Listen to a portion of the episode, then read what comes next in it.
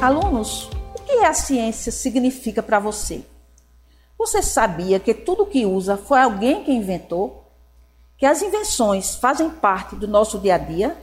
Falaremos um pouco sobre isso. Aqui é Sônia, sou professora do curso técnico em Biblioteconomia, no momento com a disciplina Normalização Documental. Vamos conversar um pouco sobre a importância da ciência em nossas vidas. Mas antes, Gostaria de lembrar para você se inscrever no canal do Educa PE no YouTube, um canal de educação direcionado ao nível técnico, nível médio e nível fundamental.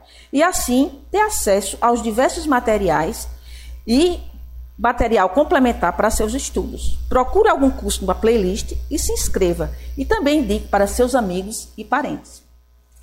Agora, vamos falar um pouco da ciência, focando nas invenções tecnológicas. As invenções não estariam à nossa disposição para usufruirmos, mesmo as coisas mais simples, se não tivéssemos sido abraçados pelas ideias dos cientistas e pesquisadores que se debruçam em suas invenções para cooperar com o desenvolvimento tecnológico do país. Não teríamos o telefone, o relógio, a roda, o carro e tantas outras coisas que fazem, fazemos uso, sem contar com a invenção mais recente e salvadora de nossas vidas, que é a vacina contra o Covid-19. Podemos perceber que a Covid-19 já está diminuindo. Por quê? Porque estamos quase todos vacinados. Temos que agradecer aos cientistas por tudo isso. Nós podemos cooperar? Claro que sim, orientando os mais próximos para a vacinação e da importância que ela tem para o mundo e mostrando a importância que tem a ciência. Mas e você, no papel de técnico em biblioteconomia? Qual sua cooperação com cientistas e pesquisadores? Se pensarmos em termos profissionais, o que você pode fazer?